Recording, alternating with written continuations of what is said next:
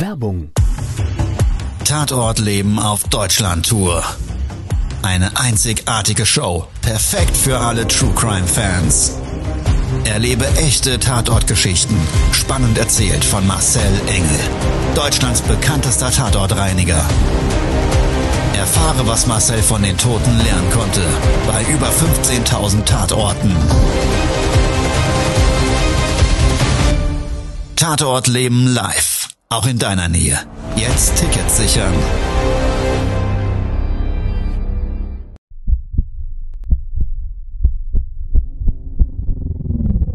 Todesursache.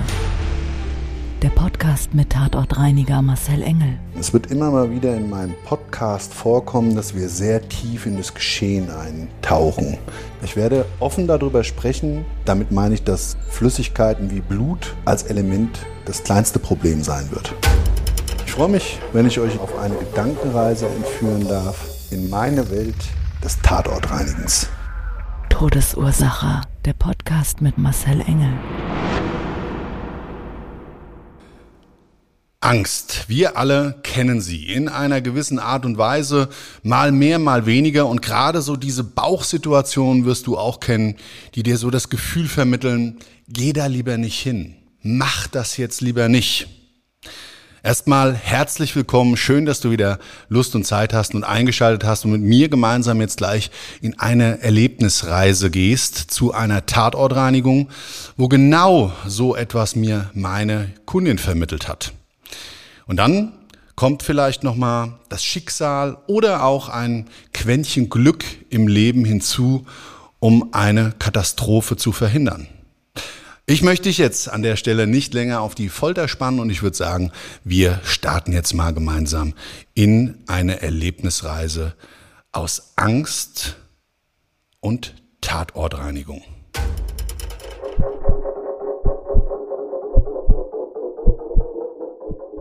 Du kennst es bestimmt da draußen. Nicht jeder Tag ist gleich. Nicht alles das, was wir tun, ist in ständiger und stetiger Wiederholung. Gott sei Dank ist es so. Ja, wie wäre das Leben, wenn es nicht einfach auch Vielfalt und Abwechslung mit sich bringen würde? Beim Tatortreinigen gibt es aber gewisse Prozesse. Das beginnt nämlich auch schon bei der Auftragsannahme. Im Standard ist es so, unsere Kunden rufen uns an, schildern ihren Problemfall rund um den Tatort, rund um den Leichenfundort. Es gibt daraufhin eine Beratung, was zu tun ist. Wir unterbreiten ein Angebot, das bestätigt der Kunde und somit findet dann unser Termin statt.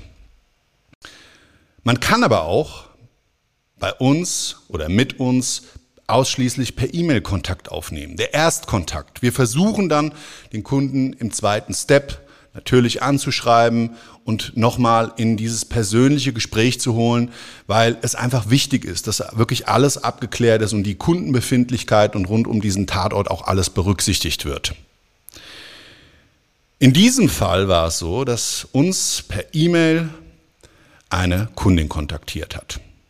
Geschrieben hat sie, es handelt sich um einen Leichenfundort einer Mietswohnung Sie ist Erbin. Es ist eine Dreizimmerwohnung und viel Blut stellt sich als Problem dar. Geruchsbelastung schon außerhalb der Wohnung vorhanden. Schädlinge weiß sie nicht. Und es wäre dringend nötig, dass wir dort weiterhelfen. Wir haben sie daraufhin angeschrieben und haben sie nochmal versucht, in ein persönliches Gespräch zu holen, weil sie in ihrer Mail ihre Kontaktdaten angegeben, aber ihre Telefonnummer ausgelassen hat. Das gibt's immer mal wieder. Ja, bei den unterschiedlichsten Auftragssituationen, auch außerhalb von Tatortreinigungen, möchten manche Menschen vielleicht gar nicht so diesen persönlichen Kontakt, ja, oder sind einfach ja so ein bisschen in sich gekehrt, eher so die die die ruhigeren und möchten dahingehend vielleicht auch, weil es ihnen peinlich ist oder weil sie Angst haben, dort auf etwas antworten zu müssen, gar nicht in dieses Gespräch gehen. Dementsprechend haben wir auf diesen Parametern hin der Kunden, Kundin ein Angebot unterbreitet, eine, eine Schätzung des Auftragsbestandes und ungewöhnlicherweise hat sie das sofort am gleichen Tag, eine Stunde nach Erhalt, bestätigt. Also war für den darauffolgenden Tag ein Termin zur Tatortreinigung gesetzt. Todesursache, der Podcast. Der Tatort. Frühmorgens bin ich nach Köln gestartet, habe dort in unserer Filiale vorbeigeschaut und im Anschluss daran unseren Kölner Mitarbeiter zu Hause abgeholt. Er ist eingestiegen und auf dem Weg zum Auftragsort habe ich ihm dann gesagt, tu mir mal einen Gefallen, schau doch bitte gerade mal auf dem Auftragszettel und sag der Kundin Bescheid, dass wir um Punkt 8 Uhr da sind, ruf die mal gerade an. Ich hatte ganz vergessen, dass die Kundin ja keine Telefonnummer hinterlassen hat. Also wir sind zur Einsatzstraße gefahren, Haus Nummer 16, haben wir gesucht, haben wir die am Straßenrand an so einem großen Schild, was so ein bisschen vorgelagert am Gehweg beleuchtet platziert war, frühmorgens gesehen. Sind über den Gehweg drüber und praktisch auf das Grundstück direkt waren Parkplätze an das Haus vorgesetzt zu sehen auf den ersten Parkplatz direkt neben dem Hauseingang gefahren. Das war nämlich so, dass so ein kleiner Mittelweg praktisch zwischen den Parkplätzen zu dem Hauseingang führte mit so zwei Betonstufen. Das Haus selber, mehr Parteienhaus, grau gestrichen. Eingangstür weiß mit Glaselementen drin, recht großer Türgriff dran und an der Seite eine Briefkastenanlage mit einem Klingelbord. Ungefähr 20 Parteien. Und ja, dann hatten wir noch so auf der Fahrt dorthin, bevor wir angekommen sind, darüber gescherzt, naja, hoffentlich ist die Kundin pünktlich. Ja, und dann bin ich ausgestiegen und habe auf meinem Auftragszettel nochmal nachgeschaut. Auftragsgebername, Nachname war ein anderer, wie der des Einsatzortes und der zu der Wohnung dazugehörende.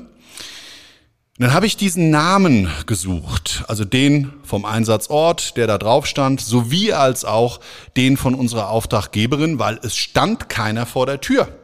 Ja, also wir waren zu zweit, dort ganz alleine. Da habe ich mir gedacht, sauber, was machst du denn jetzt? Kundin kannst du nicht kontaktieren. Naja, warten wir halt mal kurz. Wir haben uns dann so an die Parkplätze, an den Gehweg gestellt, die Leute, die ersten sind da vorbeigelaufen mit Hunden, Fahrrädern, Kinder, die zur Schule gefahren sind. Und die Straße selber war recht belebt. Gut befahren, viel Action. Frühen Morgen, Berufsverkehr halt. So. Naja, und so nach zehn Minuten bin ich schon ein bisschen unruhig geworden. Habe ich mir, das gibt's doch gar nicht. Links, rechts immer wieder geschaut, irgendwie Ausschau gehalten, ob irgendwie jemand da mal jetzt zur äh, zum Einsatzort kommt und uns begrüßt und naja, Kopfkino halt. Und ich dachte vor allen Dingen, verdammt, jetzt werden wir doch nicht eventuell verarscht worden sein. Ja, also natürlich haben wir gewisse Prozesse, gerade bei solchen Aufträgen, wo wir keine Telefonnummer haben, um auszuschließen, dass wir irgendwo hinbestellt werden.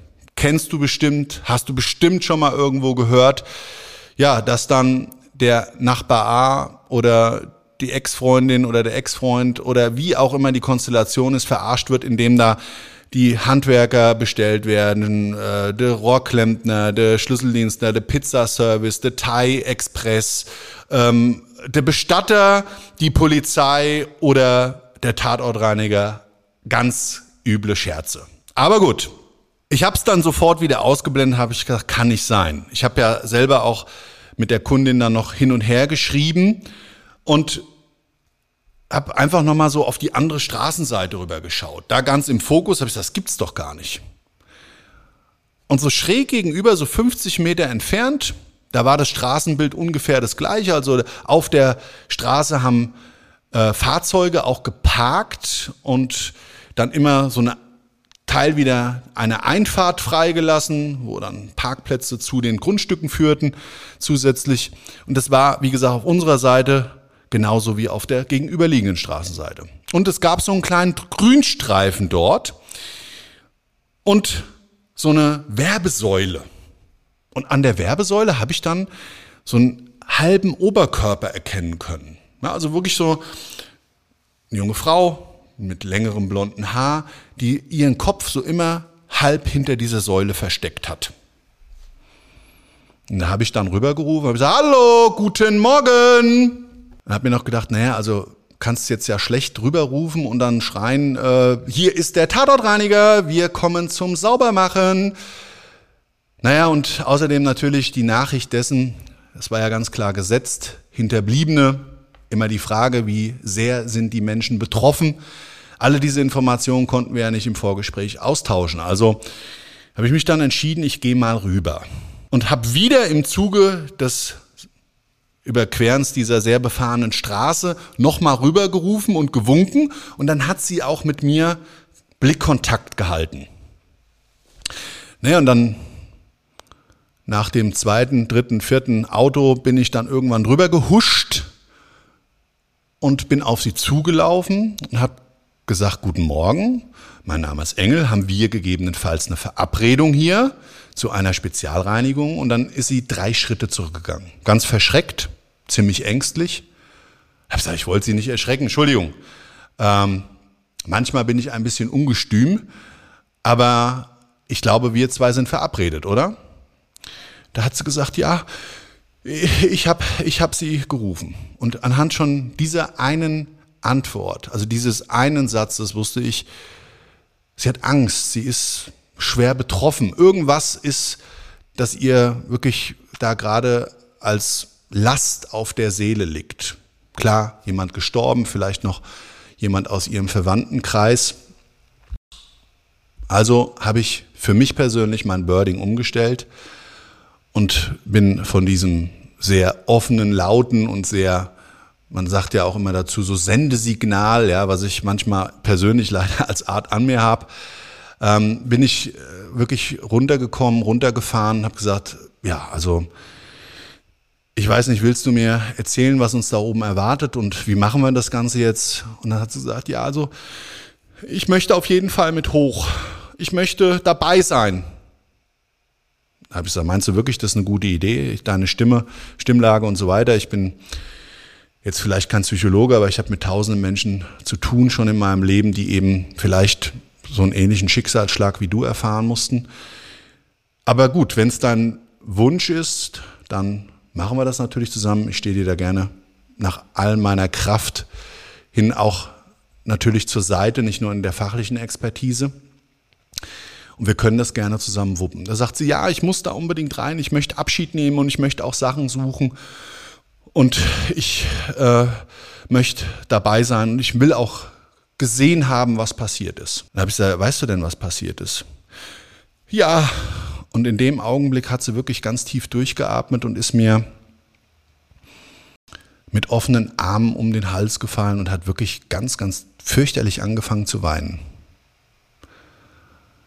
Naja, und dann habe ich sie kurz gedrückt und habe gesagt, hier, jetzt beruhig dich doch erstmal, alles gut. Ich bin da, nimm dir alle Zeit, atme mal tief durch und wollte sie so ein bisschen darauf einstimmen und vor allen Dingen überreden, eben nicht mitzugehen, weil diese Reaktion, die hat mir gezeigt, dass wir ja einfach vielleicht ich zwar in der Lage, aber sie und trotzdem das auch gemeinsam nicht stemmen können, weil bei ihr das große Fragezeichen der psychischen Verfassung für mich im Raume stand. So, dann hat sie mir gesagt, doch, ich möchte das, ich versuche das und wenn du mir hilfst, dann machen wir das. Gut. Dann sind wir zusammen rüber, über die Straße, viel befahren und ich habe das schon so gespürt beim Rübergehen, dass sie wie mein zweiter Schatten war. Sie ist mir mehr oder weniger zwei, dreimal beim Überqueren der Straße in die Hacken gelaufen. Da dachte ich noch, das liegt vielleicht an dem stark fließenden Verkehr und wir wollten halt rüber und es kamen halt ständig Autos und dann huscht man ja ab und zu mal auch ganz unbedacht über so eine Straße drüber. Naja, mein Mitarbeiter war schon an unserem Einsatzfahrzeug, was ja direkt vor dem Hauseingang stand, auf dem Parkplatz und hat die Flügeltüren aufgemacht, die ganzen Gerätschaften bereitgelegt und auch da habe ich wieder gemerkt, wirklich, dass sie so komplett die körperliche Nähe sucht. Es war schon fast ein bisschen unangenehm, weil ich danach ja auch Sachen in die Hand nehmen musste und ich habe mir dann noch was unter den Arm geklemmt und bei jeder Bewegung habe ich immer gedacht, naja, jetzt klatsche ich sie vielleicht gleich mit dem Ellenbogen oder mit der Hüfte irgendwie an und tue ihr vielleicht auch weh bei so einer unbedachten Bewegung. Aber sie hat dann auch gleich sich geäußert, ja, es tut mir leid, dass ich jetzt, ich, aber ich, ich möchte auf jeden Fall, äh, ich möchte äh, mit hoch, aber ich habe ich hab Angst. Und ich hatte zuvor ja gar nicht mehr weiter nach diesem Schlurzen gefragt, was wirklich passiert ist. Dann hat sie mir vor der Tür dann, ja, also, dann hat sie mir es erzählt.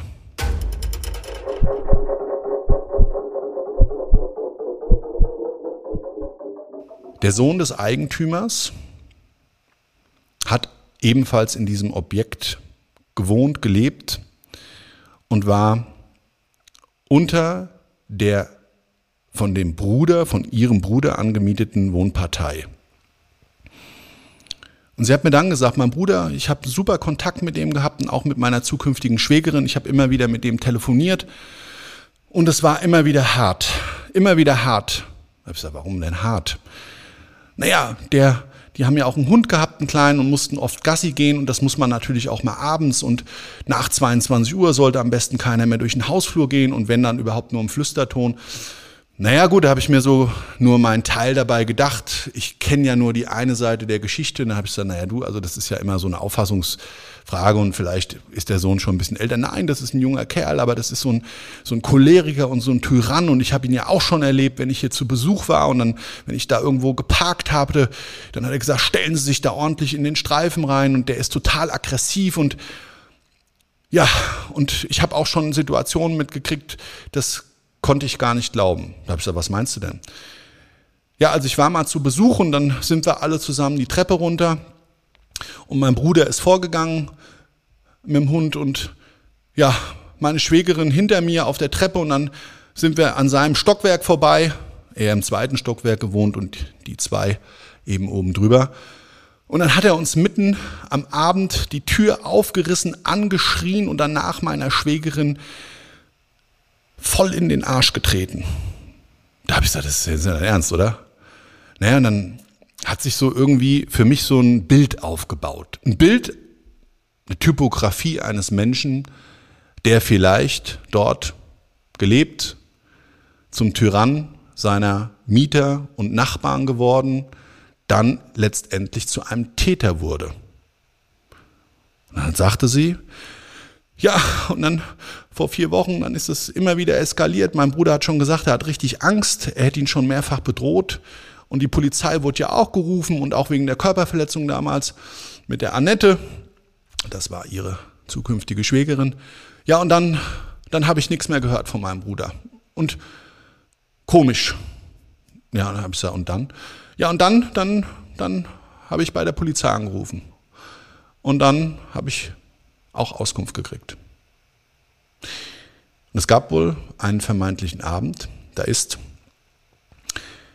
eine Party, die Schwägerin, die zukünftige, haben eine kleine Verlobungsfeier in ihrer Wohnung mit ein paar Freunden bis in die Nacht herein, vielleicht mit einer gewissen Lautstärke begleitet, in ihrer Wohnung durchlebt.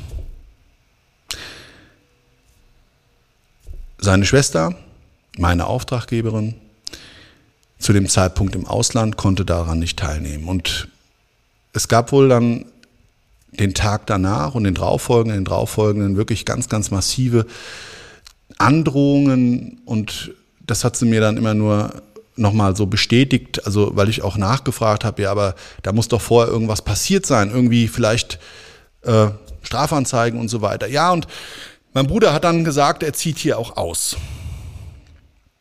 Und was jetzt der ausschlaggebende letzte Funke war oder dieser berühmte Tropfen, der das fast zum Überlaufen gebracht hat, das konnte weder sie mir beantworten, noch habe ich das für mich im Kopfkino zusammengekriegt. Vielleicht hast du eine Idee dazu, wenn du jetzt das Ganze hörst. Aber es gab dann wohl diesen einen Abend an einem Wochenende, drei Tage nach dieser Feier, wo eine Situation dazu geführt hat, dass er da oben an der Wohnungstür seine zwei Mieter terrorisiert hat, mit Gewalt in die Wohnung eingedrungen ist und beide mit einem stumpfen Gegenstand totgeschlagen hat.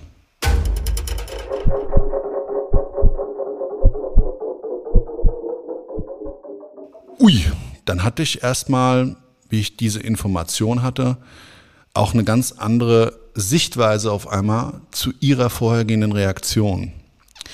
Die Angst hat sich mir noch nicht so ganz erschlossen. Und hat gesagt, ja, und dann weiß ich immer nur, ich war ja auch dann mal da und dann hat der Vater,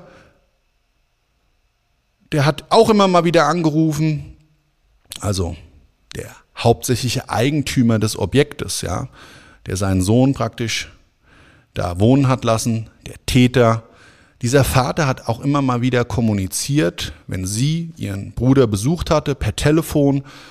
Und diese Streitgespräche sind wohl extrem verstörend für sie gewesen. Wie gesagt, den Typ hat sie noch nie gesehen, aber es ist wirklich ganz schlimm gewesen. Er hat auch immer gedroht und es ist ein ganz, ganz schlimmes Mietverhältnis gewesen.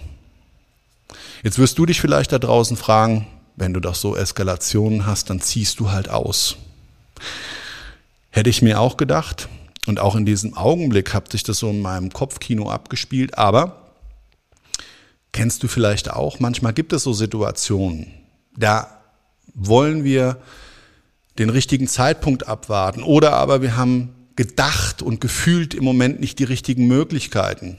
Ob das jetzt einen Wohnungswechsel anbelangt oder aber ein Arbeitsplatz, wo es vielleicht auch toxische Beziehungen gibt, lassen wir mal dahingestellt. Ich glaube, wir alle kennen das, dass wir Situationen aufschieben, auch vielleicht in der Hoffnung, dass etwas von alleine besser wird, sich eine Situation wieder ins Positive umkehrt. Aber zurück zu unserer Tatortreinigung. Wir sind dann gemeinsam an die Tür gegangen. Sie hat mir den Schlüssel gegeben, ich habe aufgeschlossen. Und als wir so gerade die Tür aufgeschoben haben, ich muss dann so ein bisschen mit meinem Bobbes da die Tür festhalten. Ich hatte ja auch zwei Alukisten in der Hand und mein Mitarbeiter ist dann, habe ich dann durchgewunken mit einem Nasssauger und einer Papierrolle und verschiedenen anderen Utensilien die ersten Treppenstufen vorgegangen. Sie wirklich Körper an Körper, direkt neben mir auch an dem Türblatt stehend, das so ein Öffnungswinkel von, ich sage jetzt mal, rund 80, 90 Grad hat. Also die Tür war fast ganz anschlagoffen an der Wand. Geht auf einmal unten im Keller Licht an. Vorher dunkel, kommt man dann jemanden aus einer Tür kommen sehen. Älterer Mann, kräftig, untersetzt, mit einem Bierbauch, eingefallene Augen, mit dicken, fetten Augenringen, so einer Halbglatze. Er sah im ersten Augenblick auch mit seiner Kleidung ein bisschen aus wie ein Mönch. Und ich habe dann, wie das bei mir einfach Standard ist und auch der Respekt und die Höflichkeit zumindest in meinen Umgangsformen mit Menschen verlangt, ganz freundlich Guten Morgen gesagt. Und er ist die erste Treppenstufe ohne zu antworten mit seinem Fuß nach oben gestiegen, hat mich angeschaut und dann sagte er, was machen Sie hier? Da habe ich mir gedacht, was ist denn das jetzt? Da habe ich gesagt, ja, ebenfalls schönen guten Morgen. Und ähm, ich bin hier zum Spezialreinigen bestellt. Wer hat Sie beauftragt? Boah, habe ich mir gedacht, was ist denn jetzt los? Und in dem Augenblick, wo der so laut wird, nimmt meine Kundin von der Seite meinen Handrücken und drückt den ganz fest zusammen und ich spüre in meiner Hand eine Vibration. Die hat gezittert wie Espenlaub. Ja, habe ich meinen Kopf zu ihr rumgedreht, habe kurz ganz leicht mit dem Kopf genickt, die Augen verschlossen wollt ihr so signalisieren, kein Problem, kriegen wir alles. Und habe dann beruhigend nach unten gerufen, habe gesagt, ganz ruhig, junger Mann, wir kennen uns nicht. Ja, ich will Sie auch nicht kennenlernen. Habe ich gesagt, ja, das habe ich jetzt alles soweit verstanden. Sie haben nicht den besten Tagesstart gehabt. Wir sind hier beauftragt durch die junge Dame, die ist Hinterbliebene und es gibt hier eine Spezialreinigung. Wir wollen hier helfen. Wir wollen vermeiden, dass aus diesem ja, Spezialreinigungsauftrag vielleicht Probleme entstehen durch diese Thematik, die in der Wohnung gegeben ist. Und ich wollte ihm ja nicht erzählen, was da passiert ist, weil ich gar nicht wusste, wer das ist. Er hat sich nicht vorgestellt, er hat sich in keiner Form geoutet. Gut, war jetzt da im Haus, aber kann ja sonst wer gewesen sein. Und dann wurde er richtig fiespopelig. Also zu der Unhöflichkeit hat er dann auch so einen Todesblick aufgelegt. So, ich kann das gar nicht umschreiben, glaube ich, für dich, wenn du das jetzt rein hörst, wenn du hier in unserem YouTube-Video-Vlog bist. Ich kann das nicht so richtig nachmachen, aber es war eine unglaubliche Negativität dort zu spüren und ich habe das immer so verglichen früher in meinem Sicherheitsunternehmen, kurz bevor es geknallt hat. Gab es verschiedene Gesichter von Menschen, wie das sich dargestellt hatte und du konntest das eigentlich immer ganz gut lesen. Kurz vor einer Eskalationsstufe gab es so drei unterschiedliche Typografien von Gesichtsausdrücken. Und einer dieser von mir bekannten war, der mir gerade entgegengebracht wurde. So richtig aggressiv mit zusammengebissenem Kiefer und nicht, dass er fast seine Zunge am liebsten abgebissen und runtergeschluckt hätte, um mir irgendwas anzutun. Also ganz, ganz komische Stimmung. Herr Wisser, wissen Sie was? Ihnen wünsche ich noch einen schönen Tag. Wir gehen weiter. Mein Mitarbeiter ist in der Zeit schon zwei Treppenstufen weiter nach oben gegangen, ganz unbeirrt. Der weiß, ich komme damit schon klar. Und sie habe ich dann vor mir hergeschoben. Ich sage, hier, pass auf, geh mal einfach vor, du brauchst keine Angst haben. Das war ein Treppenhaus, eigentlich für diese großen Wohneinheit, ziemlich beengt, gefühlt zumindestens blau gestrichen, so ein helles Babyblau mit einem weißen Handlauf, die Treppe selber Naturstein grau, gefliest und in der Mitte ist so ein Metallstrang durchgelaufen, wie eine Art Gitter in weiß gestrichen, der praktisch so eine Absturzsicherung nach unten hin dargestellt hat. Dann sind wir ins erste Stockwerk hoch. Von ihm habe ich nichts mehr gehört, da war ich auch ganz froh. Und dann, wir werden uns noch hören, kommt auf einmal nach oben. Da habe ich gesagt, ja, ist ja in Ordnung, alles gut, beruhig dich. Man will ja nicht respektlos sein, Kunde steht näher bei dir. Ach, am liebsten hätte ich Ihnen eigentlich was anderes gesagt. Aber ich will dich hier nicht mit meiner persönlichen Situation ähm, ausschließlich konfrontieren, sondern ich wollte dir das einfach nur mal zur Gefühlswelt mitgeben, weil wir waren jetzt natürlich nicht nur sie ängstlich, ich war spannungsgeladen. Und dann kam gleich was Neues dazu, nämlich Fassungslosigkeit. Wir gehen nämlich diese Treppe hoch und du musst dir das so vorstellen, eine Treppenstufe, ungefähr so zehn Stufen, einzelne Einheiten, gab es eine Zwischenebene, die ging dann ins Nirvana, da gab es auch keine Türen und nichts. Wieder 180 Grad rum, die nächsten Treppenstufen und dann gab es die jeweilige Etagenebene. So. Im ersten Stock, da war noch gar nichts. Aber wie wir im zweiten Stock hochgelaufen sind, habe ich erst gedacht, es wäre der Einsatzort, weil du konntest an der Tür, an der Wohnungstür, an der rechten erkennen, dass dort von, dem, von der Spurensicherung eben ganz viele ähm, ja, Aufkleber hingen und so, das sieht dann so ein bisschen aus wie diese Caps-Streifen von so englischen Taxis oder so amerikanischen Taxis, kennst du vielleicht, so diese, diese Karo-Muster in schwarz-weiß, so immer das äh, wird da nämlich zum Beispiel draufgeklebt und dann ja, gewisse Größenordnungen zuzuordnen bei der Fotografie und so weiter. Aber ich merke schon, ich muss irgendwann mal mit jemandem von der Spurensicherung eine Podcast-Folge machen. Und dieses typische Graphit. Und ich dachte, wie gesagt, erst, ich hatte so ein bisschen vor dem Zorn wegen dem unhöflichen Experten da unten mir so ein bisschen die Laune verderben lassen und dachte, das ist unser Einsatzort. Ich sagte, nee, wir müssen Stockwerk höher hier hat der Täter gewohnt. Und da hat sie wirklich schon wieder, also ganz tapfer zwar, aber ich habe gesehen, sie hat wirklich Angst gehabt und es ist ganz schrecklich für sie gewesen. Da habe ich gesagt, gut, dann ein Stockwerk weiter hoch. Und dann hat sie auf einmal geschrien. Ah! Und habe ich gesagt, was ist denn jetzt los? Habe ich mir gedacht, ne?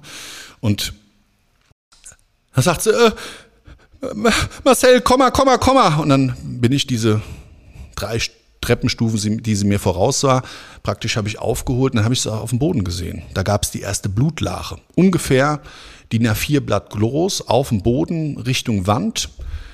Ein großer Blutfleck.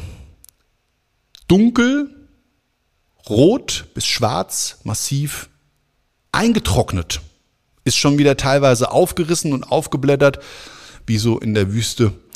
Ähm, Death Valley, wo dann wirklich so dieses Erdreich aufbricht wegen Trockenheit, hast du vielleicht schon mal gesehen. So sah diese Pfütze aus, also diese ehemalige, ja, diese eingetrocknete Blutlache.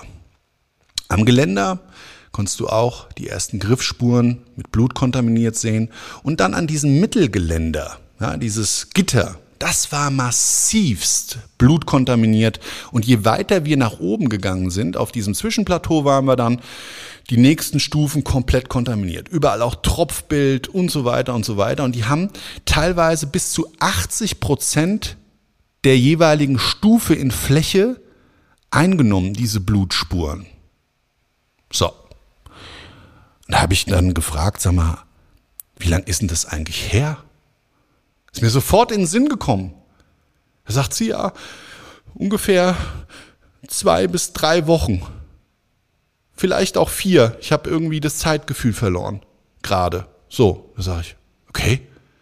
Ja, sag mal, hier gibt's ja noch ein Stockwerk drüber, hier wohnen noch Menschen. Das kann doch wohl nicht wahr sein, dass hier jetzt über die gesamte Zeitdauer dieses Treppenhaus nicht sauber gemacht wurde ja, der Eigentümer, der, der ist, das ist, ja. Und dann habe ich mir nur gedacht, ach, der Choleriker, der Irre, ja, der also auch immer wieder am Telefon bedroht hat.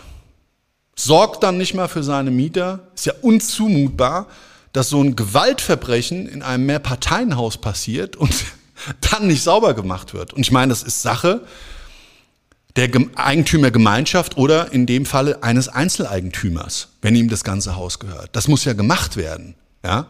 Also ich war wirklich fassungslos.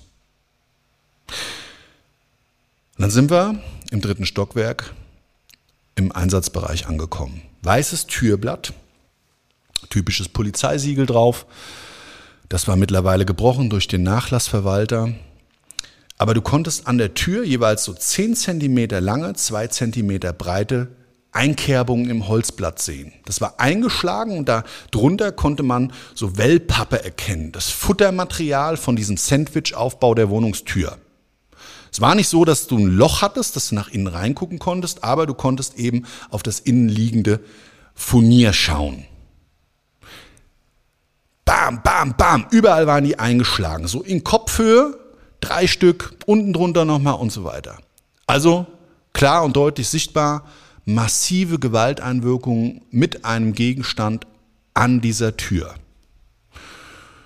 Gut, dann habe ich aufgeschlossen, habe gesagt, du pass auf, jetzt hast du ja eben schon hier auch wirklich zusammengezuckt, völlig zu Recht. Willst du dir das wirklich antun? Willst du wirklich mit rein? Ja, ich möchte mit rein, ich möchte einen Abschluss finden. Okay. Da habe ich gesagt, tu mir einen Gefallen, bleib hinter mir, ich check erstmal die Lage. Ich habe aufgeschlossen und überall drin waren die Türen, ja, die waren weiße Türblätter mit rot lackierten Türrahmen aus Metall und so Kunststoffgriffe, auch alles in Rot. Und die Wohnung im Gesamten hatte einen kompletten Rot-Weiß-Touch habe ich dann gefragt, habe gesagt, du, ähm, die Farbe ist interessant. Ja, mein Bruder und meine Schwägerin, die hatten dafür so ein Farbenfabel. Das hat es dann wieder erklärt. Also die haben die ganze Wohnung in dieser Zwei-Farben-Gestaltung mit einem Kühlschrank in der Küche, konntest du sehen, aus dem Flur, einen roten Coca-Cola-Kühlschrank. So ein Smack, glänzt, sah eigentlich ganz schick aus. Aber fokussiert habe ich mich obwohl ich reingeschaut habe, direkt auf die Küche blicken konnte, eigentlich dann doch auf den Flur. Der war ziemlich lichtdurchflutet. Also jede angrenzende Tür gab es dieses weiße Türblatt, aber die standen alle offen. Und da konntest du wirklich erkennen, leider hat diese Farbe, die sie so geliebt haben, auch ganz dominant durch ihre eigene Körperflüssigkeit, dem Blut, alles kontaminiert. Also es sah wirklich fürchterlich aus. Schon im Flur hast du gesehen, auf dem Boden Kampfspuren. Auf mehreren Quadratmetern. Der Flur selber hatte vielleicht so zehn Quadratmeter. Da an der Wand stand ein weißes Vitrinchen. Das war blutkontaminiert. An dem Glas dieser Vitrine auch Blut dran. An der Garderobe weiß waren ganz viele Blutspritzer. Die Decke und die Deckenlampe, das war so ein weißer Kunststoffschirm Der sah wirklich ganz wild aus, als wär, hättest du so eine Tomatendose aufgemacht und irgendwie huh, den Deckel wegfliegen lassen und dabei das Spritzbild an diesem Lampenschirm dran. Der Boden, wie gesagt, Kampfspuren, du konntest auch richtig Fußabdrücke sehen, also von einem Schuhprofil gab es ungefähr so 30, 40 Abdrücke auf dem Boden und gesamteinheitlich waren diese 10 Quadratmeter bestimmt auf 5 Quadratmeter durch Blut massiv sichtbar kontaminiert. In der Küche sah es ganz gut aus. Ich bin dann rein in den Flur, habe gesagt, warte mal kurz und habe die Küche gecheckt. Küche war komplett safe. Aufgeräumt, eine moderne, schöne Küche drin, alles weiß, hell, eine Kaffeemaschine stand auf dem Bord und so ein kleiner Esstisch mit zwei Stühlen dran. Da habe ich meine Auftraggeberin reingewunken, habe ich gesagt, du pass auf, blend jetzt hier bitte mal dieses Bildnis aus und ich würde dir gerne vorschlagen, ich mache hier sauber, du wartest so lange in der Küche und ich mache Raum für Raum, der erforderlich ist, so dass du dieses Bildnis, diese Spuren des Todes nicht sehen musst. Wollen wir das so machen, ja oder nein? Und dann hat sie zugestimmt, genickt und hat gesagt, ja, vielen Dank, es ist doch schlimmer, als ich gedacht hatte und vielen Dank, vielen Dank und ja. Also habe ich sie da hingesetzt, die Tür so leicht angelehnt und wir sind mit der Reinigung in diesem Flur gestartet. Und ich bin so mitten in dem Reinigungsprozess. Mein Mitarbeiter hatte sich dem Wohnzimmer angenommen. Höre ich auf einmal Gebrüll im Hausflur.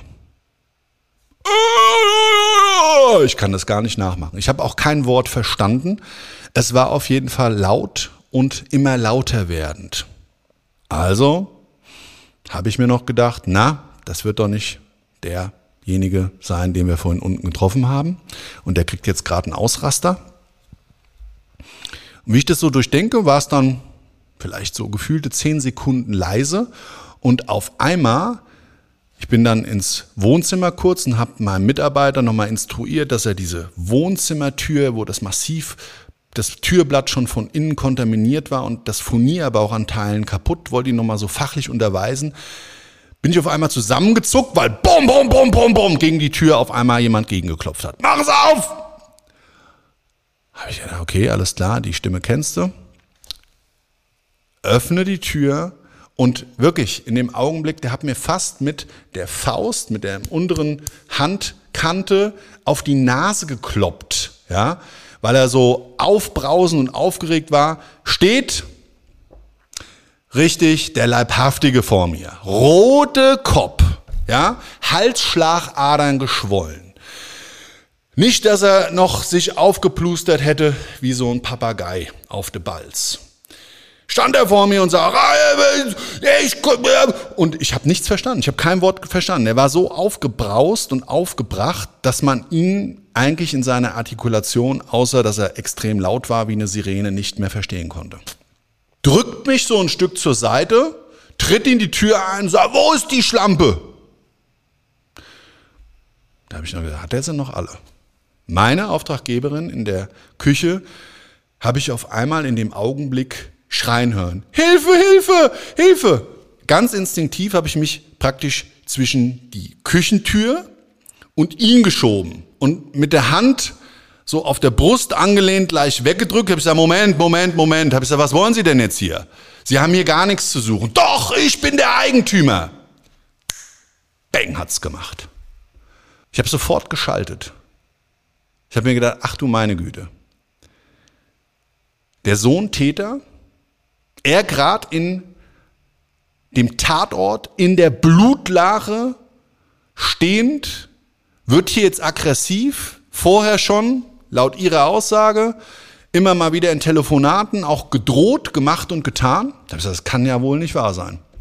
Und ich sag's mal so, wie es ist. Da mag jeder Mensch anders reagieren. Ich kenne solche Situationen aus meinem Berufsleben. Ich hatte ja auch schon Gastronomie und Sicherheitsunternehmen und viele, viele andere Dinge, die mich im Leben bewegt haben. Diese Unternehmen im Übrigen immer bis zu einem gewissen Grad, wie ich Lust hatte, fortgeführt und dann meistens erfolgreichst auch wieder abgegeben und verkauft für Menschen, die daran Freude hatten und das weiterführen wollten. Also gewisse Erfahrungen waren ja aus dem Nachtleben und auch aus anderen Einsätzen und wie gesagt aus diesem Themenfeld heraus da.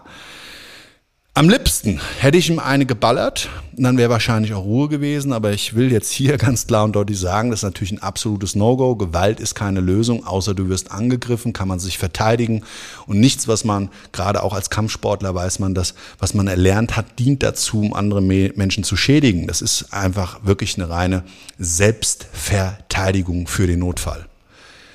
Und er hat sich dann genau überlegt, auf meiner Basis der Reaktion und auch der nonverbalen Sprache, ob er da jetzt agiert oder nicht agiert. Und ich konnte ihn dann rauskomplementieren. Tür zu. Und dann hat sie, meine Auftraggeberin, aus der Tür beziehungsweise der Küchentür rausrennt, mir um den Arm fallend, gesagt, das war er, das war er, das war er, jetzt erkenne ich ihn auch, jetzt erkenne ich ihn auch an der Stimme, der hat immer gedroht, der hat immer gedroht und mir hat er auch schon gedroht und davor hatte ich ja auch so Angst. Aha. Ich habe leider am Anfang nicht die richtigen Fragen gestellt. Die richtigen Fragen, die zu dem Ergebnis geführt hätten, was denn eigentlich ihre Ängste jetzt anbelangt. Unten an der Litfaßsäule, wie bei dem Kennenlernen, dachte ich noch, die Angst rührt aus diesem schrecklichen Geschehen ist, diese Situation durch, zu durchleben, dass sie sich das überhaupt zumutet, ob sie Angst hat, das überhaupt durchstehen zu können, was mit Sicherheit auch alles der Fall war. Aber die eigentliche Angst bestand eigentlich darin, dass sie diesem schrecklichen Menschen nicht begegnen wollte. Ich habe sie dann beruhigt, habe gesagt, du pass auf, no problem, bei mir bist du safe, ich bin ein Problemlöser in jeglicher Hinsicht. Du brauchst keine Angst haben. Zumindest solange wir hier gemeinsam an diesem Einsatzort sind. Aber ich sollte wirklich die Situation gesamteinheitlich unterschätzt haben.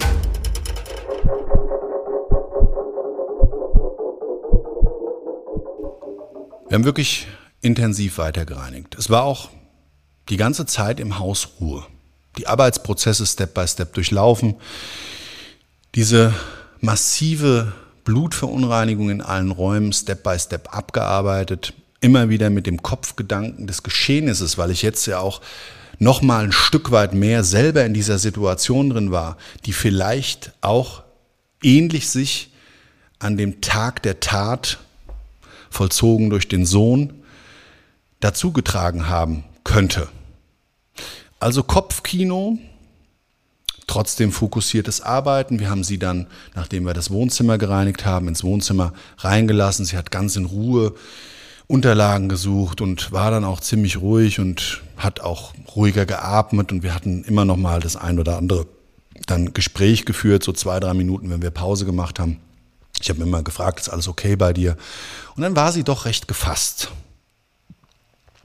Und auf einmal knallt's im Hausflur. Das hat einen Schlag getan, als ich würde es mal umschreiben, als wäre ein Kanonenschlag losgegangen.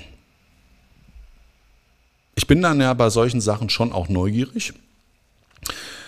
In den Hausflur, Köpfchen mal reingestreckt, habe ich gehört, ist da irgendwas? Und danach kam nichts mehr. Und auf einmal fing diese Schreierei wieder an. Dieses wirkliche aggressive und immer lauter werdende Geräusch, und es wurde immer schlimmer. Wieder nichts verstanden. Stand doch schon wieder der Leibhaftige vor der Tür. Gegen die Tür gebollert.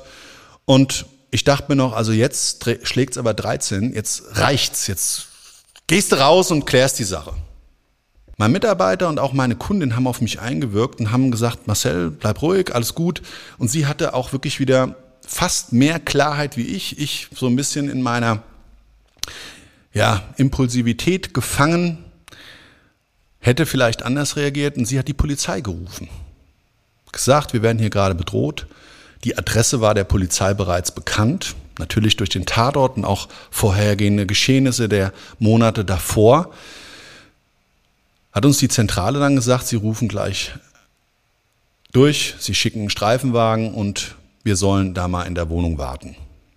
Das haben wir dann auch gemacht. Wir haben dann auch den Streifenwagen vorfahren sehen, vom dritten Stockwerk so ein bisschen runtergerufen. Ja, dann drücken Sie mal auf. Wir haben die Tür geöffnet.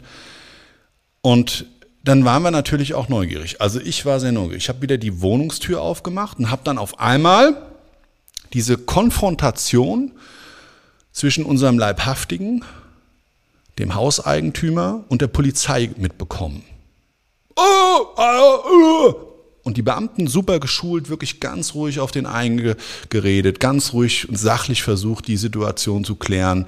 Was ist denn jetzt das Problem? Und so weiter und so weiter. Also das machen die, ähm, die ja ganz toll da draußen. Das muss man wirklich auch mal anerkennen, ja, mit welchem Aggressionspotenzial die sich teilweise auseinandersetzen müssen, ihr eigenes Leben für andere Menschen in ihrem Job einsetzen, um Situationen zu klären. Und jetzt mal wirklich Leben in der Verhältnismäßigkeit für das, was ein Mensch da verdient. Das ist genauso im Personenschutz und vielen anderen Berufen so. Finde ich oftmals einfach in der heutigen Gesellschaft viel zu wenig respektiert und das ist einfach wirklich in dem Fall wieder zu so spüren gewesen, wie toll die das gemanagt und gehandelt haben. Und das waren zwei ganz junge Beamte. Also wirklich, ich war tief beeindruckt, habe das so von oben mitbekommen und wollte eigentlich erst runtergehen. Und dann auf einmal höre ich wieder ein Knallen. Da ist der wohl in seine, in seine, in sein Kellerloch verschwunden. Die Beamten jetzt hinterher oder nicht hinterher, das habe ich so von oben nicht mitgekriegt. Und auf einmal wirklich so eine ganz aggressive Schreierei. Oh, stopp, stopp, stopp und hin und her. Dann habe ich aber die Beamten auch lauter werden hören.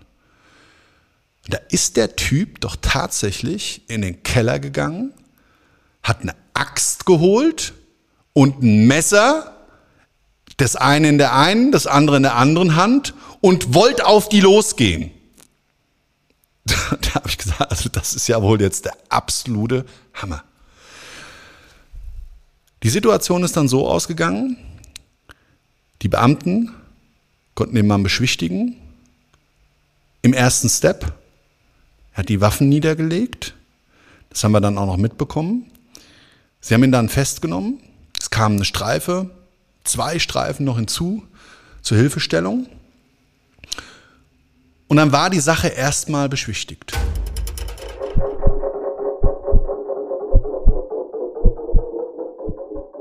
wie unglaublich das Schicksal, manche nennen es Glück, oder ich sag das Tatort Lebens manchmal so die Geschichten spielen. Wer weiß, was passiert wäre, hätte ich die Tür aufgemacht. Wer weiß, ob er zu dem Zeitpunkt schon bewaffnet war. Habe ich nicht gesehen. Und wer weiß, ob dadurch nicht ein zweiter Tatort aufgemacht worden wäre.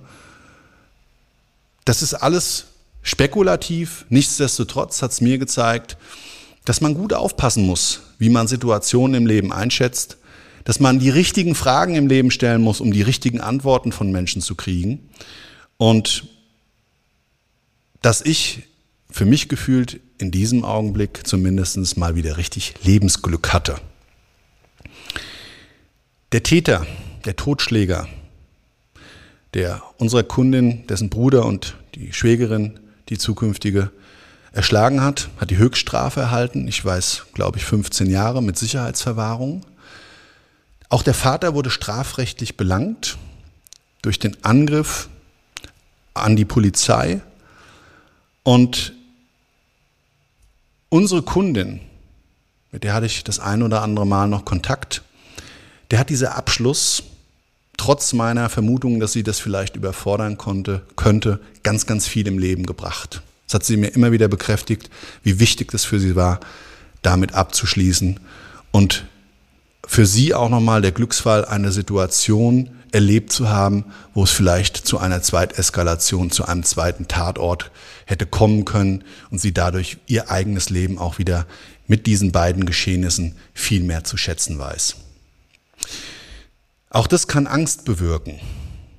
Das Leben wieder schätzenswert für uns zu positionieren. Alles ist selbstverständlich. Jeden Tag erwarten wir, dass es darauffolgenden einen neuen gibt. Jeden Tag erwarten wir, dass wir den gleichen Ist-Zustand oder vielleicht sogar einen besseren haben. Ob wir was dafür tun oder nicht, das ist uns selbst überlassen.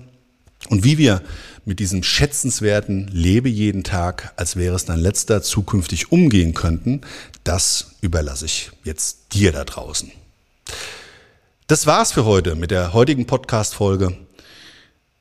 Es würde mich sehr freuen, wenn du meinen Kanal abonnierst, wenn du mich auch vielleicht in den Social-Media-Kanälen begleiten möchtest, sehr gerne. Ansonsten, wenn du mich live erleben willst, wenn du mich live sehen willst, lass uns doch persönlich auf meiner Deutschlandtour kennenlernen.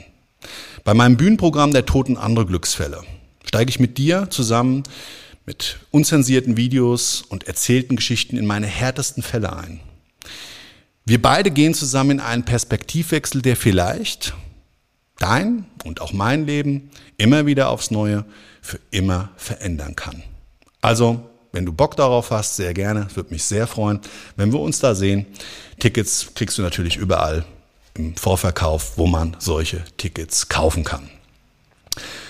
Ja, mir bleibt für heute zu sagen, ich wünsche dir einen wunder, wunderschönen Tag, was auch immer davon übrig ist. Und denk immer daran, wir entscheiden jeden Tag, was wir aus unserem Leben machen. Also bleib dran und mach was draus. Ich sag an der Stelle, ciao, dein Marcel. Das war's schon mit der neuen Folge von Todesursache, der Podcast mit Marcel Engel, Kopf einer eigenen Spezialreinheit und Tatortreiniger bei mehr als 12.000 Orten auf der ganzen Welt. Was kann Marcel für dich bereinigen? Jederzeit. Weltweit. Melde dich oder klick dich einfach mal durch auf marcelengel.com. Empathisch, tiefgründig, ehrlich. Todesursache lässt dich garantiert nicht kalt. Seid dabei. Ich freue mich. Abonniere die Staffel und du kommst für keine Folge zu spät.